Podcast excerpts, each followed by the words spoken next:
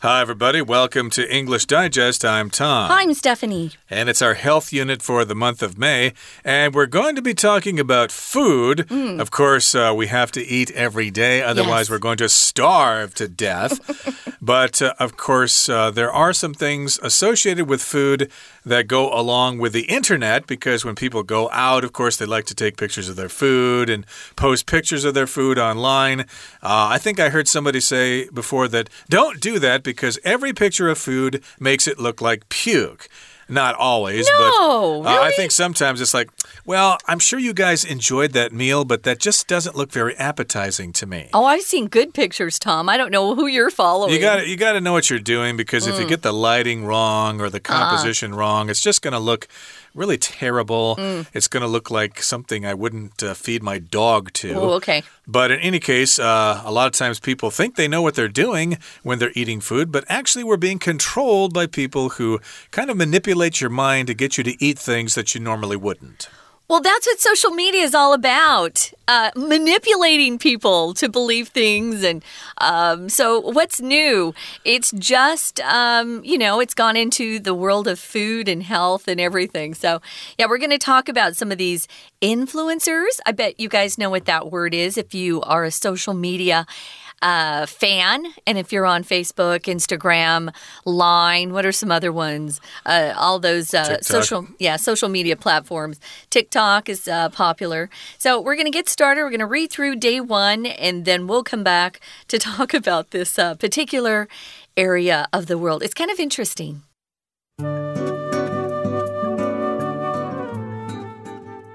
When was the last time you looked at social media? It's likely been less than a day since you browsed a website or app like Instagram. It's therefore likely been less than a day since you were served an enticing advertisement from Foodpanda, Uber Eats, or another food related company. Ads like these prime you to make certain decisions when it comes to food. The truth is, none of us has as much choice around food as we think we do. There is established, respected research that links exposure to food to our desire for it. This might come in the form of scents or sounds that sneak into our subconscious when we walk through a food court or grocery store, but this type of exposure most frequently reaches us via visuals, especially on social media. In a similar vein, a study from Emory University demonstrated the social impact our friends' food choices make on our own. This makes modern social media the perfect storm of peer pressure, visual temptation, and easy access. Making the problem worse is the fact that most ads promote unhealthy food, like snacks that are high in sugar and fat. Historically, calorie dense food would have helped us survive lean times, which is why it appeals to us so strongly now. However, since most of us no longer face hard times like our ancestors did, we run the risk of eating too much sugar and fat, which takes a toll on our bodies. Even worse, if most of the food being advertised to us is unhealthy, it can make us think that a normal, healthy diet somehow consists of unhealthy food. Okay, so when was the last time you looked at social media? I bet people out there probably were looking at it uh, five seconds ago. Yeah, a day. That's that's ridiculous. Most people have uh, are looking at social media right now Yeah. while they're listening to this program. Probably. It's likely been less than a day since you browsed a website or app like Instagram. Um, I know people who are posting several times a day on some of these uh, platforms. So I look a lot, but I don't post much. Uh, sometimes I post uh, pictures, but it's just with family members. I tend not to. Um, I haven't been on Facebook in a, a boy, three years, two years. Um, but I am on Instagram because my family posts pictures of their kids there, and I like to look. And also, I follow some food accounts, uh, not restaurant accounts, but cooks accounts to get good recipes. But uh, yeah, if you're browsing, that's a word we use a lot when we're talking about just looking over something casually. Uh, we use browser, that's allows you to search for websites that you like. Uh, it's a browser. Most people use some form of uh, Google Chrome, Firefox. Um, I use Brave because they don't track you like Google does. I hate being uh, tracked all the time. Uh, I know people here in Taiwan don't mind it. They're constantly doing the QR code when they go places. I refuse mm. to be tracked. Uh oh. Um, yeah, I like my privacy, people. Uh, you browse the internet. I'm going to be browsing online to find some things I want. Maybe you're writing a report. You can browse and find some uh, information that you can use. Or maybe you're shopping online, which I like to do. And you might want to browse some different uh, clothing websites and then decide later what you want.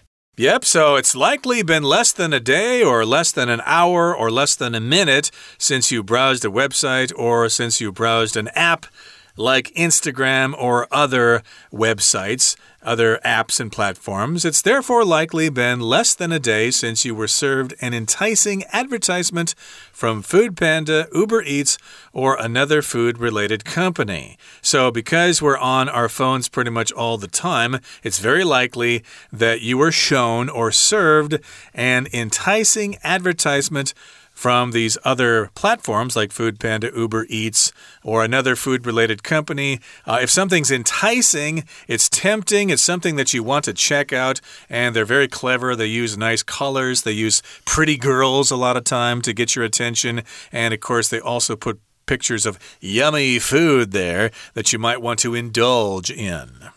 I don't see many ads for Food Panda or Uber Eats. Well, I've but, seen uh, quite a few. Oh, really? Mm. Uh, I do use Uber Eats all the time, uh, more so than Food Panda. But uh, yeah, ads or advertisements. Ads is short for advertisement. Uh, ads like these prime you to make certain decisions when it comes to food. If you prime something, we often use this verb to talk about um, making sure an engine of some sort has enough oil in it and can function properly, prime the pump. You'll often hear that uh, when we used to pump uh, water from underneath the ground, you'd have to prime the pump before the water would start coming out. So, this is just meaning you prepare something well. So, uh, they prepare you or encourage you to make certain decisions when it comes to food. And as Tom said, a lot of people post, uh, you know, pictures of their meals, uh, making you, they want you to feel jealous that they're eating this delicious meal.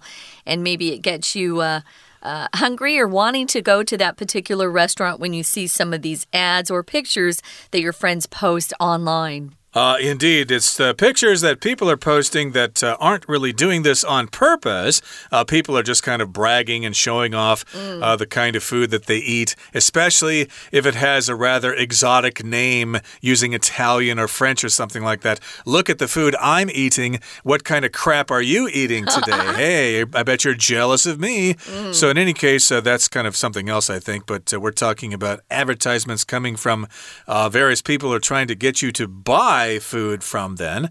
And we think that we control what we look at, but the truth is, none of us has as much choice around food as we think we do. We think we can make our choices about what we want to eat, but basically, we're being brainwashed by all these advertisements and pictures that our friends are posting on Facebook and stuff like that.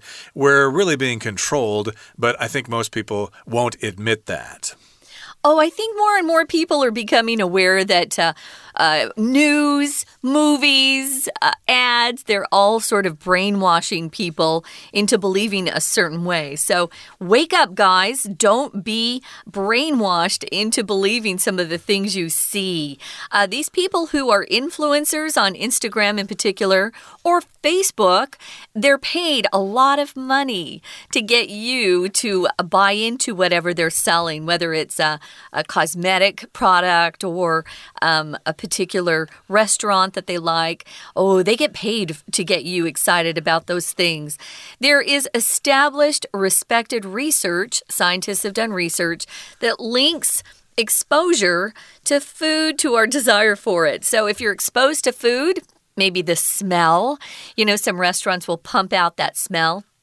For example, movie theaters, a long time ago, they realized that that popcorn, the smell of uh, popping popcorn and that butter, got people hungry. Mm. And so they started uh, piping or pumping that that scent outside so that people would come into the theater. Um, it works. There are restaurants in my neighborhood. I swear they're they're uh, putting that smell out there so that we'll walk indoors because we just want that. One of the things that's successful at the night markets in Taiwan, I think, is that 咸酥鸡 the the the 味道 that scent Mm -hmm. gets me so crazy. I just want to buy it whenever I smell it. So, yeah, there is a big um, and there's respected research, meaning they've done studies that have proven this true that the link between exposure or being exposed, seeing, smelling, tasting that food affects the desire or your your wanting of it. You want more as as you're exposed to it more, you want more of it.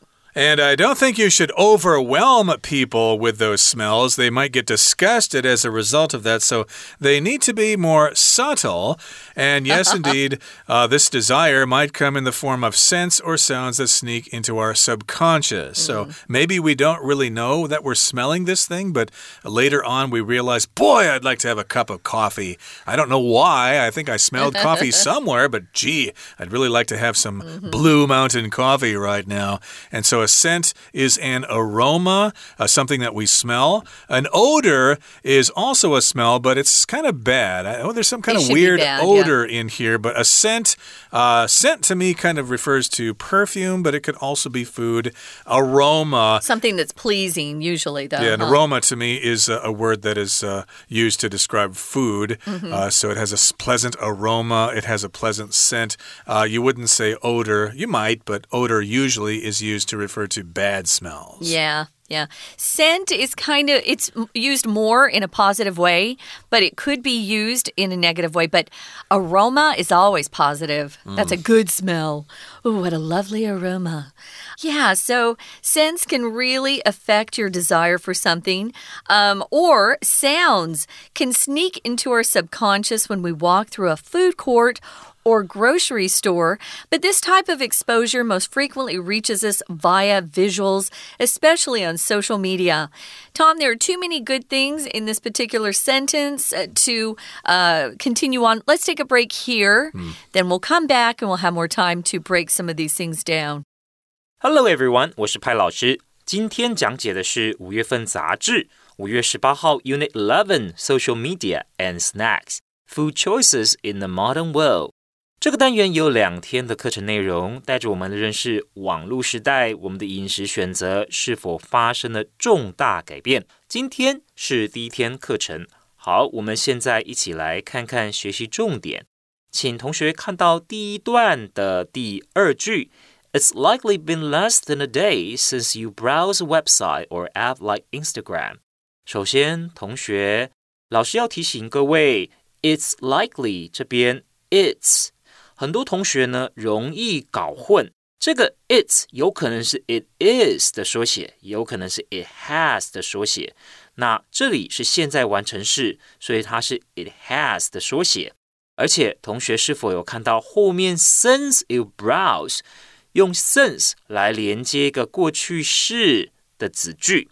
那这就表示说你上一次浏览网站。或者呢，像 Instagram 这样的应用程式，到现在应该还不到一天吧。好，再来，请同学呢看到第三句，就是 Since you were served an enticing advertisement from Food Panda，这里 served，you were served。一般而言哦，我们会说 serve。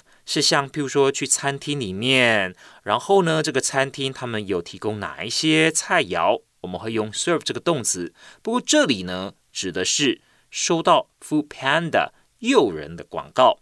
再来第四个句子，最后面提到 When it comes to food，指的呢是说到食物的时候。再来，请同学看到第五个句子，The truth is none of us。has as much choice around food as we think we do。这句话的意思是，真相是我们没有任何一个人对食物像我们以为的有那么多选择。那再来，老师也要提醒各位，none 这一个代名词，它其实后面有 单数型的动词也有复数型的动词，我们要看上下文再做判断。再来，请看到第二段第一个句子，There is established 这边， 这里所指的呢是这个 establish 意思是行之有年、广受肯定的意思。We're going to take a quick break. Stay tuned. We'll be right back.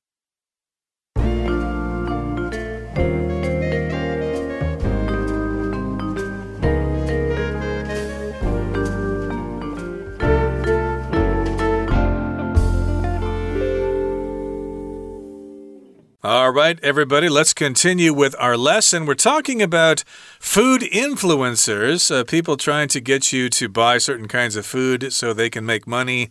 And unfortunately, some of this food is uh, not very healthy, which we'll get to in just a second. But we've got some research that says or that links or connects exposure to food to our desire for it.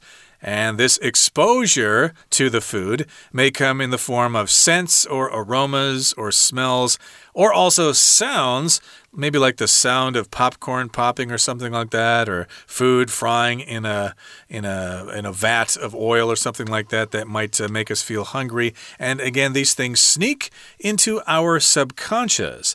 If you sneak into something you go into a place without being noticed okay? So you might want to sneak into your neighbor's house for example uh, to watch TV for a couple of hours because your TV is broken or for whatever reason and your subconscious of course is uh, under where you're thinking. Of course, your conscious mind is what you're thinking about right now, but we all have a subconscious which uh, we're not really in control of most of the time or we're not aware of. Mm -hmm. uh, be aware, too, guys, that if you use sneak, the verb, it's always followed by an adverb or a preposition. You sneak into, sneak out of a place, sneak in.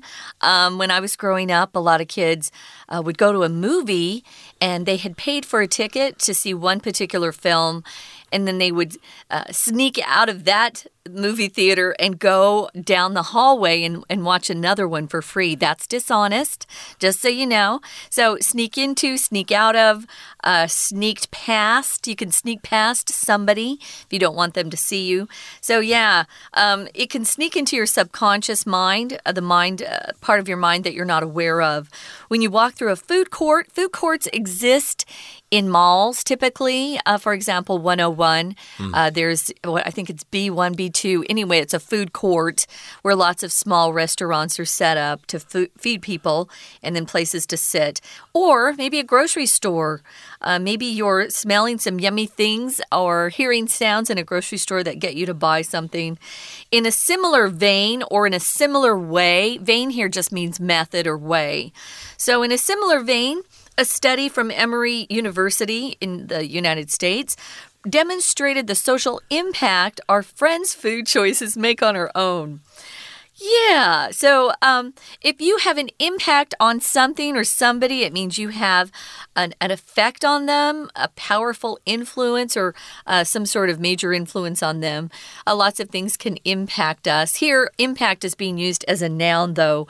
It can be used as a verb as well. Impact somebody, or that thing um, has a big impact on my decisions. My parents had a, a huge impact on my life and the way that they taught me um, right from wrong growing up. So, yeah, our foods friend uh, food choices can influence our own. Right. So if we see our friends posting pictures of the great pastries that they had for dessert at a really special shop in Ximending or something like that, Yum. we're going to think, oh, that, that, looks really good. My yeah. friend is eating that. I should eat that too. So, of course, the choices that our friends make with food influence mm -hmm. influences our own choices. That's according to a study from Emory University. And of course, we're going to see pictures of their uh, food via visuals. We're going to see pictures on social media and stuff like that. And this makes modern social media the perfect storm of peer pressure, visual temptation, and easy access. Notice here we're using the word storm here, which means a lot of activity, usually violent activity in the atmosphere. like a tornado or a thunderstorm. Those are examples of storm. But here we're getting lots of pressure from our peers, which are basically people in the same position that we are, our coworkers, our classmates, etc., etc. Also, we've got a storm of visual temptation with all these pictures, and they're making our mouths water. And of course, we have easy access to this food. Hey, that pastry looks really good. All you got to do is go online, and Food Panda will have it at your doorstep in less than five minutes with the ways those with those the way those guys drive. You know what? We kind of skipped over via and visuals. Let me go back. It's my fault. Uh, a via here is one of our vocab words. It just means by going through a particular way or by way of. I could say I flew to Los Angeles via Chicago. It's also pronounced via by some people via is probably heard a little bit more. It can also mean by means of a person or a machine or by using something. Um, I'll let you know via line later today what I want to do. Or he did some research via computer. And a visual here is a noun. It just means something that you look at, look at like a picture, a chart, a film, something that you can see. If you're giving a presentation at work, you might want to have some really good visuals because it will be more impactful. It'll make a bigger impact. Right. So our friends, of course, are making food choices and they make an impact on our own food choices. And then, of course, social media is the perfect place to see this stuff. We've got lots of peer pressure, there's visual temptation with those pictures, and of course, we can get those food items really easily by going out or ordering them online. What's a peer again? Peer. Yeah, somebody again in your own social position. Uh, you know, if you're going to school, then your classmates are your peers. If you're working in an office, then your coworkers are your peers. Usually it's in the same age group as well. Mm, exactly. So we've got peer pressure, of course. Hey, I'm having this thing. You should have it too. Otherwise, you're a loser. And so, of course, we've got that peer pressure. And the pictures are nice with lots of colors and stuff like that. And of course, they don't just take one picture, they take several pictures from every possible possible angle and pictures of them eating it as well. Boy, we'd really like to have that French pastry that my friend is eating. Now let's move on to the next paragraph. This is our final paragraph. Making the problem worse is the fact that most ads promote unhealthy food and our writer says, like snacks. Snacks are typically high in sugar, carbohydrates, bad fat. Um, there are good fats, guys, like avocado. Um, uh, that's good fat. Fat from nuts is excellent fat. So don't uh, skip fat entirely. But what they're talking about is the bad fat. Uh, what's worse is probably sugar and carbs. Mm. So there's some really especially simple carbohydrates put on the weight quickly. So historically or over history or over time. Calorie dense food. Calorie dense, calories uh, are ways to measure the heat uh, or amount of energy that foods produce in the human body. If you have a, a piece of food that is high in calories, you're going to have to exercise a lot to burn those calories off, or those calories will add fat and weight to your body. So be careful with that. Calorie dense means uh, food that has a lot of calories in it. Um, so, yeah, calorie dense foods are often. Um, good for you if you are trying to survive lean times. Maybe there, maybe there's a drought or a famine in a land. You'll need calories to help your body just continue to survive and live. Uh, we aren't in lean times right now, though, so uh, we need to make sure we limit our calories, don't eat too many. Um, you can look around you even today and see, even in Taiwan, we've got people who have eaten too much. We need mm. to hmm. exercise more. Of course, America's problem is much worse. Exercising won't help, by the way. No. Uh, well, it to, does help. I guess a little bit, Helps but your, uh, your diet, of course, will affect it mostly. And here it goes on to say, however, since most of us no longer face hard times like our ancestors did, mm uh, we run the risk of eating too much sugar and fat, which takes a toll on our bodies. So, here to take a toll just means to damage or have a bad effect on something. Mm -hmm too much sugar in your diet takes a toll on your body. You might get diabetes and have amputations and stuff like that.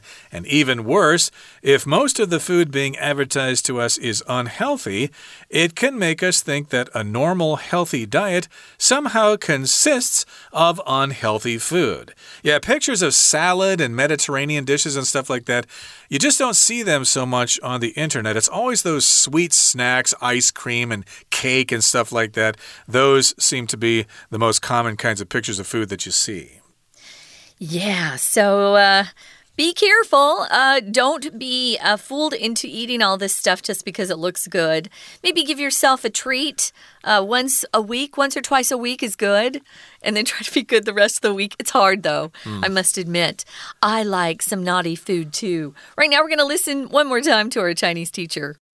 好的，请同学看到第二段的第二个句子。首先，请同学呢先看到 This might come in the form of scents or sounds that sneak into our subconscious 这个部分。请同学看到 sneak into 这个动词片语，这里呢所指的是这些气味或者声音可能会偷偷的潜入我们的潜意识，意思就是呢，我们的潜意识会受到这些声音或者气味的影响。那再来，请同学看到第三个句子，这个句子结构比较复杂，主词是 a study from Emory University，动词是 demonstrated 证实，受词是 the social impact，而这个受词后面有个省略了关带 which 的关系子句。Our friends' food choices make on our own choices。再来，请同学注意词语搭配。A study demonstrated something，意思是研究证实了某样东西。再来，请同学看到整个句子的开头，in a similar vein。vein 指的是静脉，而片语 in the same vein 是譬喻引申的片语，指的是有两件以上的事物。 背后的道理或思考逻辑是相同的。